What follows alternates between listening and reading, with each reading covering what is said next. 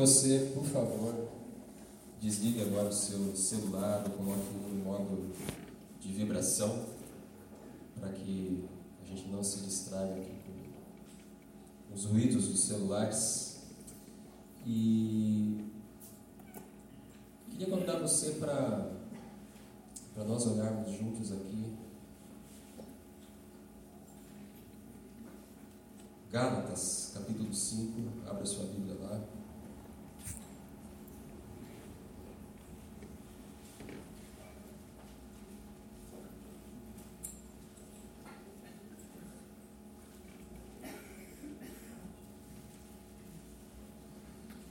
Deixa a sua Bíblia aberta em Gálatas 5.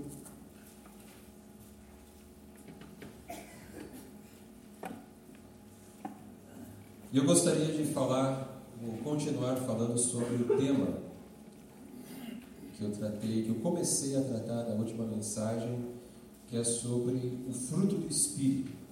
Nós fizemos uma introdução da última vez que eu falei aqui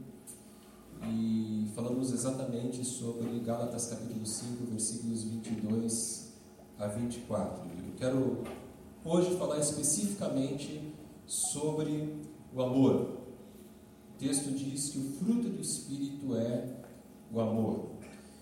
E nós vimos também naquela ocasião, e acho importante nós relembrarmos isso, que nós podemos comparar a nossa vida espiritual com uma horta ou como um pomar. Nós precisamos cultivar a nossa vida espiritual.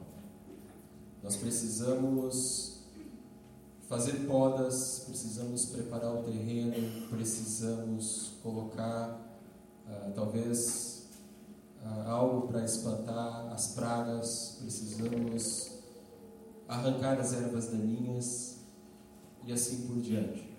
Nós precisamos, em outras palavras, separar um tempo para Deus, precisamos ler a palavra de Deus, precisamos orar, precisamos da comunidade cristã, da nossa célula, da celebração, do discipulado e assim por diante.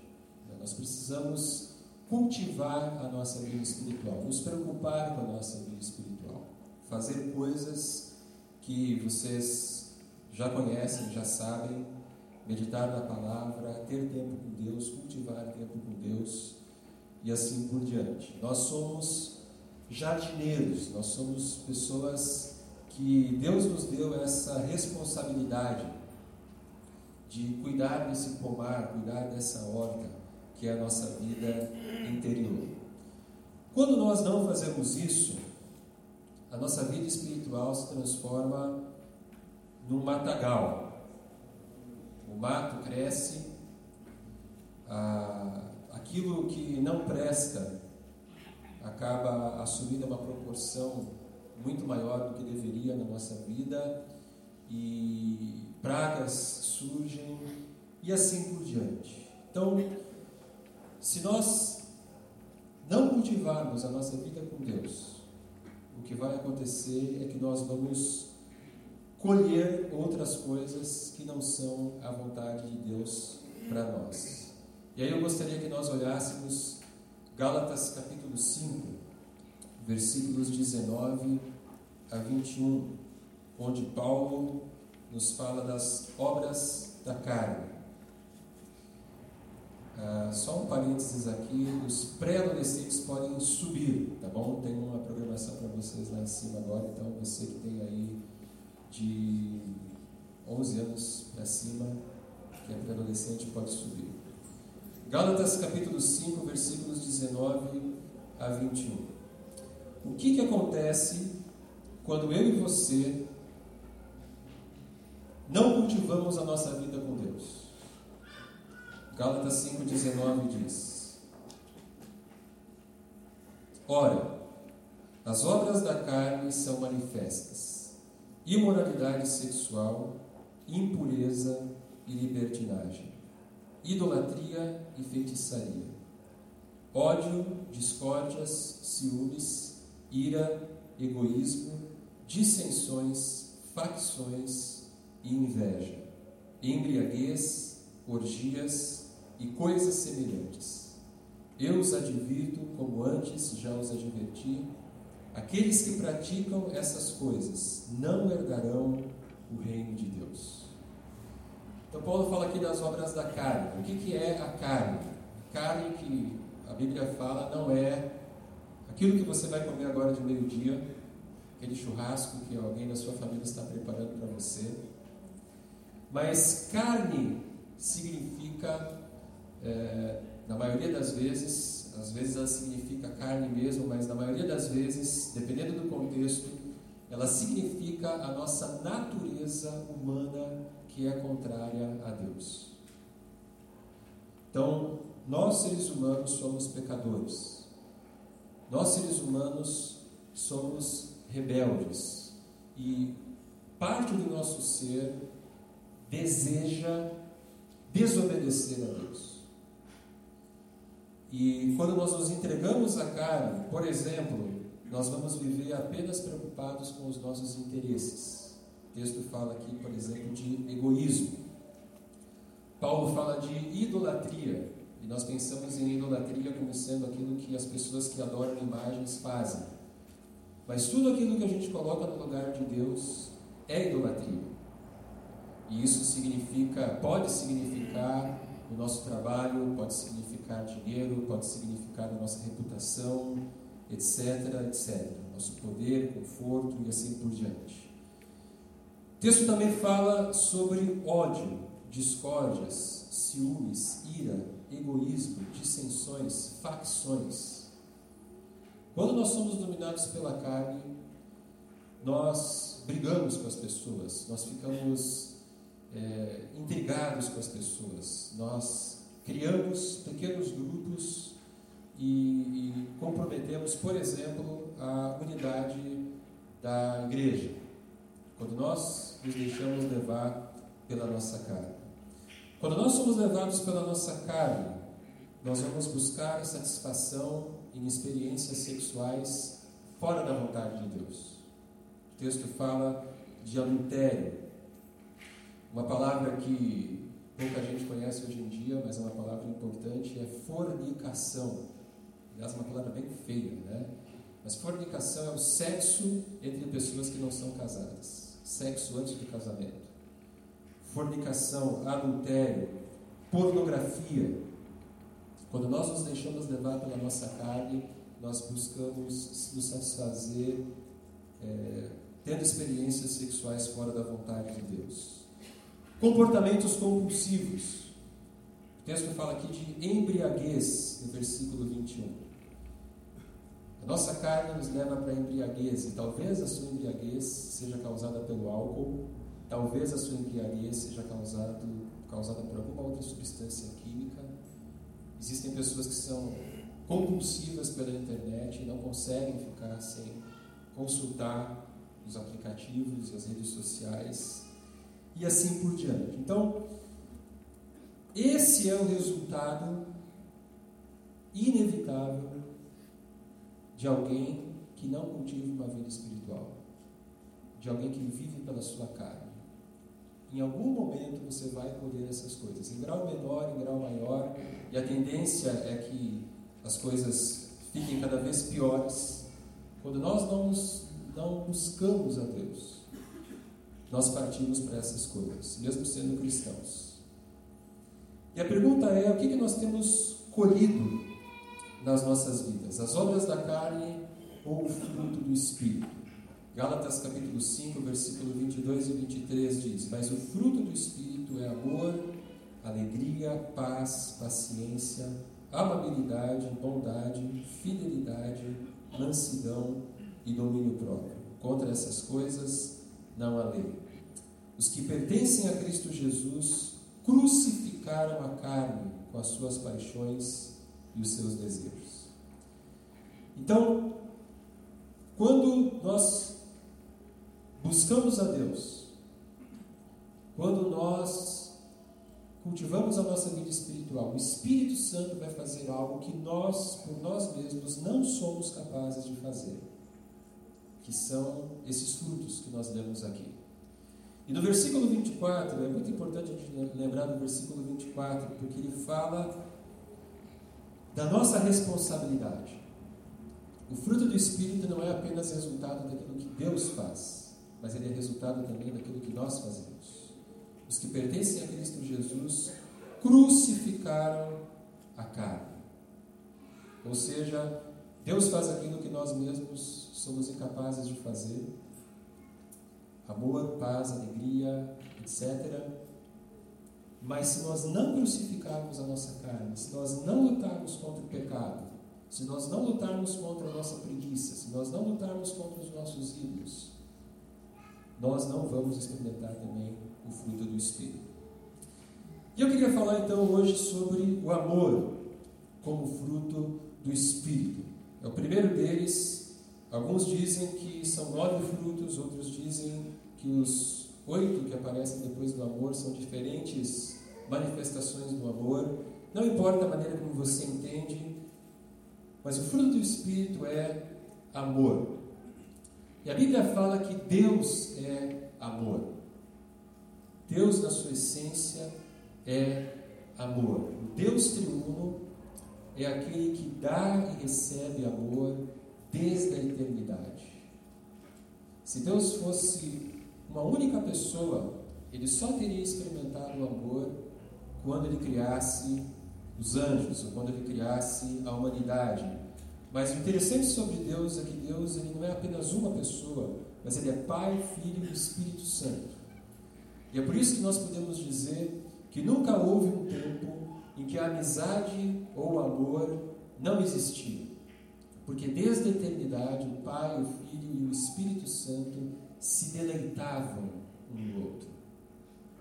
Então, essa é a essência de Deus, um Deus eternamente amor, eternamente amoroso. E o que é o amor? O amor, ele busca uma única coisa: o bem do amado. Então, o amor é algo que nos leva para fora de nós mesmos. É algo que nos faz olhar para o outro. O amor nos tira de nós mesmos e faz com que o nosso foco seja, foco seja voltado para o outro. Ele busca uma única coisa, o bem do amado. Então Deus é aquele que o tempo todo busca o nosso bem. O tempo todo Deus busca o nosso bem. Aí você vai me dizer assim, Paulo, mas por que, que eu estou tão apertado financeiramente? Porque Deus quer usar o seu aperto para ensinar lições importantes para você. Deus está o tempo todo buscando o nosso bem. O que, que seria o amor? Eu gostaria de, de ver com vocês duas marcas do amor duas descrições características, enfim, do amor. Primeiro, amar é principalmente uma atitude e não um sentimento. Amar é principalmente uma atitude e não um sentimento. Na nossa sociedade, a palavra amor pode ter vários significados. Para a nossa sociedade, quando a gente fala de amor, a primeira coisa que nós pensamos é no amor romântico. Dois namorados apaixonados que se amam. Ou podemos pensar no amor de um pai ou de uma mãe pelos seus filhos. É, esse, esse é um amor bastante intenso. Os pais, as mães são capazes de dar as suas vidas pelos seus filhos. Tem um outro tipo de amor, já vou explicar para vocês, que é o amor pelo time de futebol. Eu acho muito interessante a maneira como nós amamos o nosso time de futebol. Esse é o meu time do coração, né? eu também aqui do Rio Grande do Sul sou torcedor do Internacional de Porto Alegre. Tudo bem, né? É, mas assim, o cara, às vezes, troca de mulher, mas não troca de time. Já perceberam isso? O cara troca de igreja, troca de amigos, troca de tudo, mas de time não, não troca. Eu acho muito interessante esse amor nosso, né, brasileiros, pelo nosso time de futebol. O time pode ir para a segunda, terceira, quarta divisão, quinta, sexta divisão, o cara continua torcendo pelo time. Né? Esse é o tipo de amor bastante interessante, um amor que se aproxima bastante do amor bíblico, do amor. Mas todos esses amores, digamos assim, eles estão relacionados de alguma maneira com sentimentos. O amor romântico, o amor do pai pelo filho, o amor pelo time de futebol, futebol, são amores ligados a fortes sentimentos. E isso nos passa uma ideia errada de que eu só amo uma pessoa se eu sentir alguma coisa por ela. E o amor bíblico é muito mais uma atitude do que um sentimento. Vamos ver isso no exemplo de Jesus. E aí eu quero convidar você para ir para uma outra parte do Novo Testamento, que é Filipenses, capítulo 2, versículos 3 a 8. Só você virar algumas páginas adiante.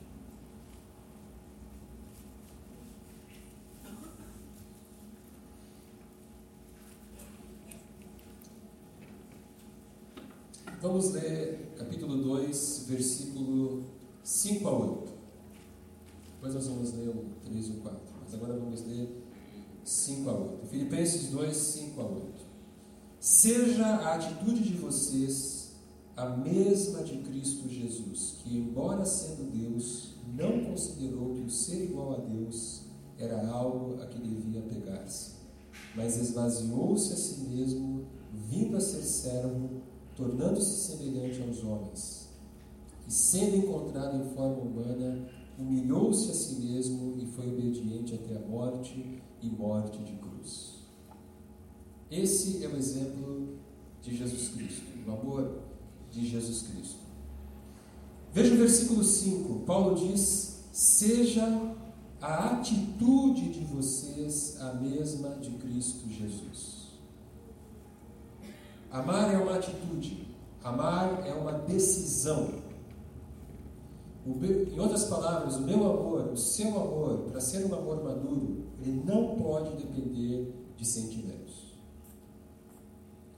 Certa vez Jesus sentiu uma profunda compaixão pelas pessoas. Dois momentos em que Jesus demonstrou o seu amor. Lá em Mateus capítulo 9 diz que ao ver as multidões, teve compaixão delas, porque estavam aflitas e desamparadas, como ovelhas sem pastor. E a palavra compaixão, no texto original, significa entranhas. Jesus ele sentiu nas suas entranhas uma pena, uma compaixão por aquelas pessoas. Talvez aquilo que você sentiu quando viu a imagem daquele menino sírio morto afogado na beira da praia, que você, tudo aquilo que você sentiu naquele momento eh, expressa o sentido dessa palavra compaixão, palavra forte. E como resultado desse sentimento de Jesus, quando ele viu aquelas multidões, ele então fez a multiplicação dos pães, o milagre da multiplicação dos pães. Mas houve um segundo momento em que Jesus manifestou o seu amor de uma maneira inegável. Não sei se vocês conseguem ver a imagem aí, mas no jardim do Getsemane, poucas horas antes de Jesus ser preso, torturado, crucificado, naquele momento Jesus não estava sentindo compaixão de ninguém. Muito pelo contrário, ele estava começando a se sentir angustiado. E naquele momento ele precisou tomar uma decisão. Se ele nos amaria de fato ou se ele não nos amaria. O seu instinto de autopreservação naquele momento estava aguçado. Abra comigo agora lá em Mateus capítulo 26. Deixa marcado aí Filipenses e vamos ler Mateus capítulo 26, de 36 a 45. Mateus capítulo 26, de 36 a 45.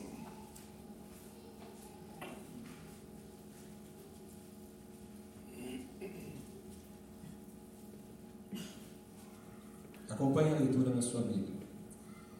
Então Jesus foi com seus discípulos para um lugar chamado Getsemane e lhes disse: Sentem-se aqui enquanto eu vou ali orar. Levando consigo Pedro e os dois filhos de Zebedeu, começou a entristecer-se e a angustiar-se. Disse-lhes então: A minha alma está profundamente triste, numa tristeza mortal. Fiquem aqui e vigiem comigo. Indo um pouco mais adiante, prostrou-se com o rosto em terra e orou: Meu pai, se for possível, afasta de mim este cálice. Contudo, não seja como eu quero, mas assim como tu queres. Depois voltou aos seus discípulos e os encontrou dormindo. Vocês não puderam vigiar comigo nem por uma hora? Perguntou ele a Pedro. Vigiem e orem para que não caiam em tentação. O espírito está pronto, mas a carne é fraca. E retirou-se outra vez para orar: Meu pai, se não for possível, afasta de mim este cálice, sem que eu o beba, e faça-se a tua vontade. Quando voltou, de novo os encontrou dormindo, porque seus olhos estavam pesados. Então os deixou novamente, orou pela terceira vez, dizendo as mesmas palavras. Depois voltou aos discípulos e lhes disse: vocês ainda dormem e descansam? Chegou a hora. Eis que o Filho do Homem está sendo entregue nas mãos dos pecadores.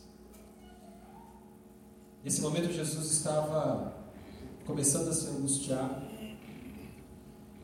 A sua hora estava chegando. O momento em que ele assumiria o seu papel como o servo sofredor de Isaías 53 e que Ele levaria sobre si os nossos pecados. E naquele momento ele não sentia outra coisa senão angústia, tristeza. E ele orou três vezes, dizendo: Pai, se possível, afasta de mim esse cálice. E o cálice, na, na, na ideia do Velho Testamento, o cálice simboliza a, a ira de Deus. Beber o cálice, o cálice é uma taça Beber o cálice, beber a taça da ira de Deus, significa sofrer a ira de Deus. E Jesus estava prestes a sofrer na cruz quando ele levaria os nossos pecados. Dois momentos na vida de Jesus. Num deles ele sentiu uma profunda compaixão. No outro, ele sentiu uma profunda tristeza. Mas ele foi até o fim. O amor dele por nós não dependeu dos sentimentos. Ele decidiu morrer pelos nossos pecados, apesar de não sentir nada naquele momento. Haverá momentos na nossa vida em que eu e você não iremos sentir nada de positivo pelas pessoas. Não vamos sentir nenhum amor pelas nossas esposas, pelos nossos filhos, pelos nossos amigos, pelos nossos irmãos em Cristo pelas pessoas de modo geral, não vamos sentir nenhum amor por elas, mas mesmo assim nós podemos amar essas pessoas. Vamos supor, o seu casamento está desgastado, você já não sente mais nada pela sua esposa ou você não sente mais nada pelo seu marido. Você tem duas opções: lutar pelo seu casamento, pela restauração do seu casamento, continuar amando a sua esposa, seu marido, apesar de não sentir nada por ela, por ele, ou você pode simplesmente se divorciar. Muitas vezes, algumas pessoas que na nossa vida eram pessoas importantes, eram pessoas interessantes, eram pessoas com quem nós tínhamos um carinho, essas pessoas nos decepcionam, essas pessoas perdem a graça para nós. E nós temos duas opções. descartarmos essas pessoas e irmos atrás de outras pessoas, entre aspas, interessantes, que vão deixar o dia de ser interessantes. Ou nós temos a opção de amar essas pessoas. Pessoas que nos decepcionam. E nós também vamos decepcionar as pessoas. Pessoas que nos magoaram e que nós somos chamados a perdoar. Pessoas difíceis que nós somos chamados a amar. Nós amamos pessoas reais, não pessoas ideais. E é esse o segredo do amor. É nós amarmos pessoas reais, pessoas com pecados reais, mesmo não aceitando o pecado delas, pessoas é, com seu temperamento, mesmo sendo pessoas difíceis, continuarmos amando, mesmo quando não sentimos nada por elas. Esse é o sentido do amor. O amor não é um sentimento. O amor ele é uma atitude. E a segunda coisa que nós aprendemos com Jesus é que amar é me esvaziar de mim mesmo e servir. Filipenses capítulo 2, versículos 6 e 7 diz que Jesus esvaziou-se de sua glória e assumiu a forma de servo. O que, que significa isso? Significa que lá no céu Jesus era cheio de glória, era adorado como Deus, adorado como Rei, servido pelos anjos, e ele abre mão de toda a sua glória para assumir a forma humana e nos servir. Se nós queremos amar como Jesus, nós precisamos fazer a mesma coisa. Nós precisamos nos esvaziar. Jesus se esvaziou da sua glória, o que não é pecado. Jesus não, não tem pecado. Mas o que, que significa para nós nos esvaziarmos de nós mesmos? Veja Filipenses 2, versículos 13 e 4. Filipenses 2, 13 e 4. Que são os versículos que introduzem essa passagem que fala sobre a atitude de Jesus. Nada façam por ambição egoísta ou por vaidade, mas humildemente considerem os outros superiores a si mesmos. Cada um cuide não somente dos seus interesses, mas também dos interesses dos outros. E aí ele começa: seja a atitude de vocês a mesma de Cristo Jesus. Viram o que ele diz nos versículos 3 e 4? São versículos que nos convidam a nos esvaziarmos de nós mesmos. Nós somos pessoas egoístas, nós somos pessoas vaidosas, nós somos pessoas interesseiras. E o texto está dizendo: olha, tenha a mesma atitude de Jesus, se esvazie. Do que, que nós precisamos nos esvaziar? Por exemplo, eu preciso me esvaziar do meu egocentrismo e do meu comodismo. Meu egocentrismo. Isso significa que eu vejo o mundo como eu sendo o centro tudo mais gira ao meu redor. E eu só me preocupo com aquilo que vai me trazer algum benefício. Comodismo. Muitas vezes nós organizamos a nossa vida da seguinte maneira: segunda-feira é meu dia de fazer tal coisa, terça-feira é meu dia de fazer tal coisa, quarta-feira é meu dia de fazer tal coisa, e assim por diante. E se eu tiver que alterar alguma coisa na minha agenda, eu digo não. Eu não posso sair da minha rotina. Eu não posso fazer algo pensando em alguém mais, porque eu já tenho meu esquema de vida montado.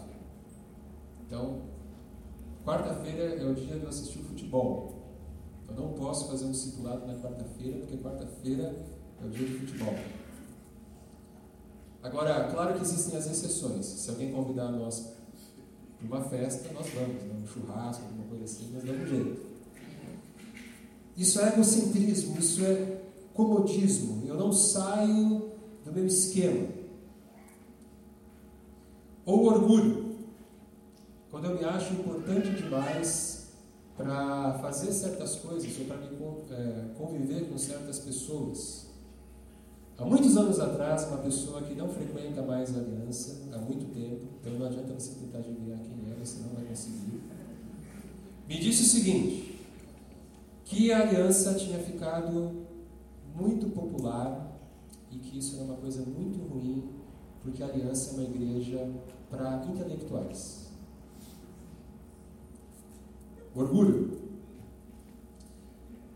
Outra coisa que nós precisamos nos, nos esvaziar de uma mentalidade de consumidor.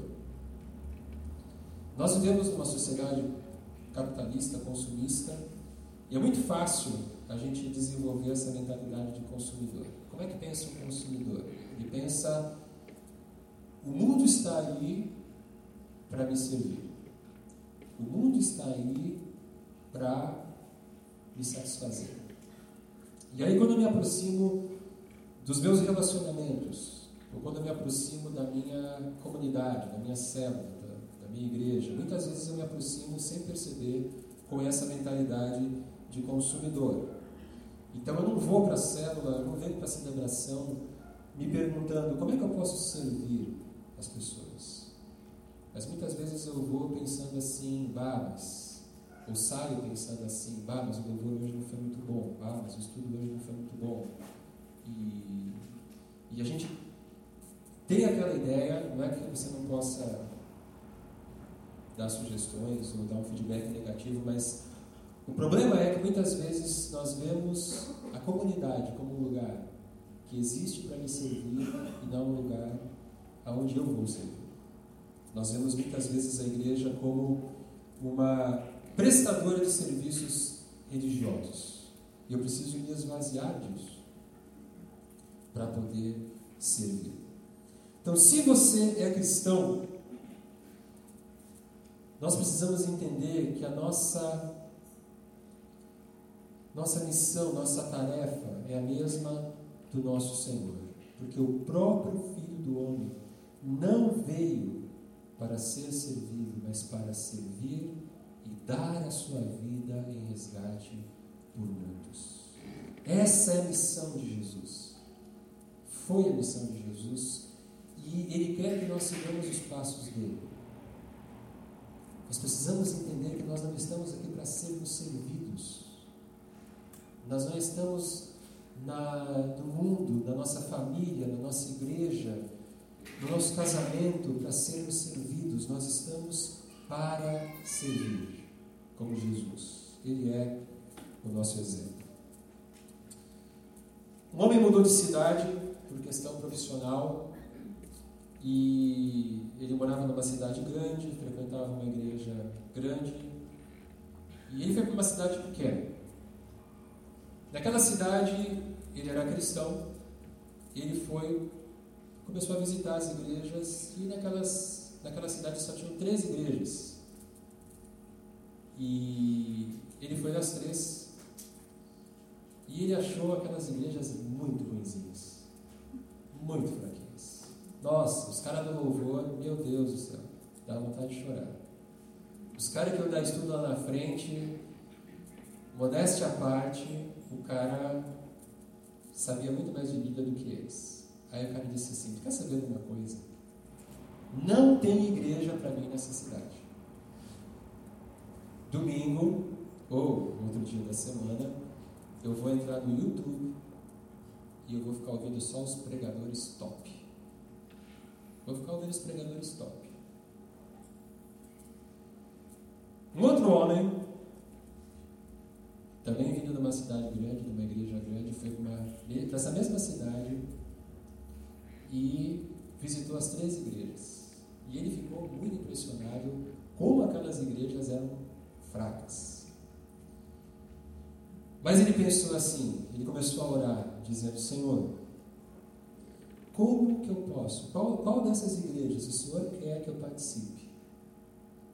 E como que eu posso ajudar essa igreja crescer em fé esperança e amor. Se tu me trouxe aqui, é porque o Senhor tem um propósito, o Senhor quer me usar e eu quero abençoar essa igreja.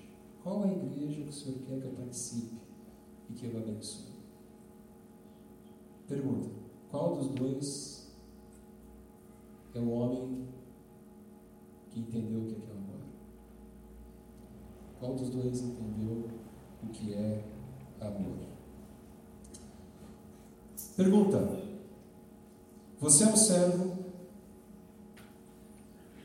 Você é uma pessoa que olha para os seus relacionamentos, sejam eles quais forem, você entende que o seu papel é servir, ou você é alguém que olha para as pessoas pensando que você deve ser servido. O amor, então, nós vimos hoje aqui, o amor é principalmente uma atitude e não um sentimento. Amor envolve sentimento? Sim, claro. Mas ele é principalmente uma atitude. O amor verdadeiro não depende de sentimento. Ele é uma decisão que eu tomo. Eu decido amar. E amar, para eu amar, eu preciso me esvaziar e servir. E a pergunta que eu tenho para você, as perguntas que eu tenho para você nessa manhã são: Você depende dos sentimentos para amar? Você é alguém que deixou de amar porque não sente mais nada? E a outra pergunta que eu tenho para nós é: quais as coisas que eu preciso me esvaziar para começar a servir? Será que eu preciso me esvaziar do meu orgulho? Será que eu preciso me esvaziar do meu comodismo? Será que eu preciso me esvaziar do meu egocentrismo?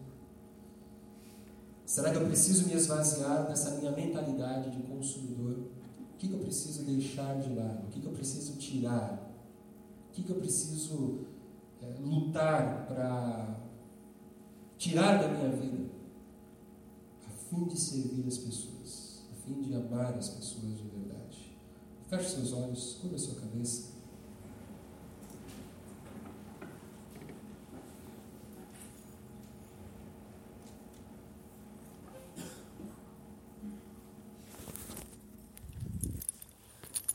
Pense agora, se você é casado,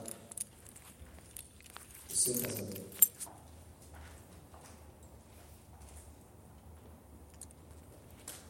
Se você não é casado casado, enfim, faz. Pense na sua família, seu relacionamento com seus pais, seu relacionamento com seus filhos. Pense no seu local de trabalho. Pense nas suas amizades. Pense na aliança, na sua célula.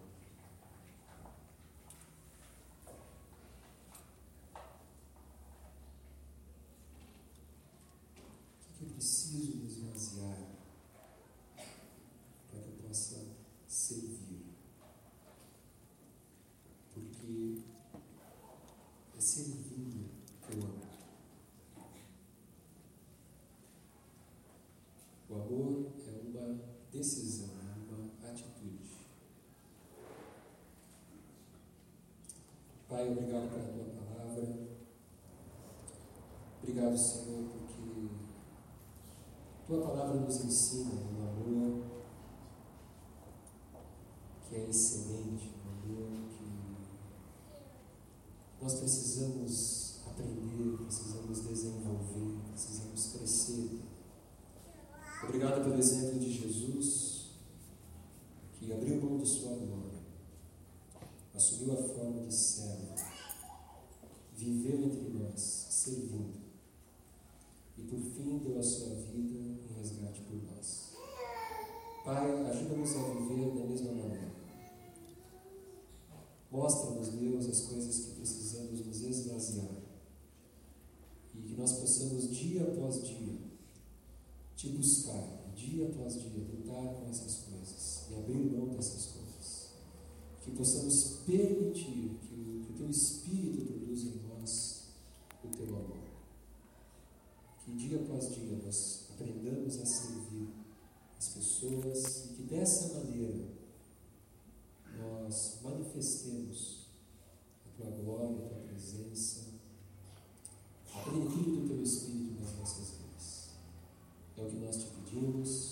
Em nome de Jesus.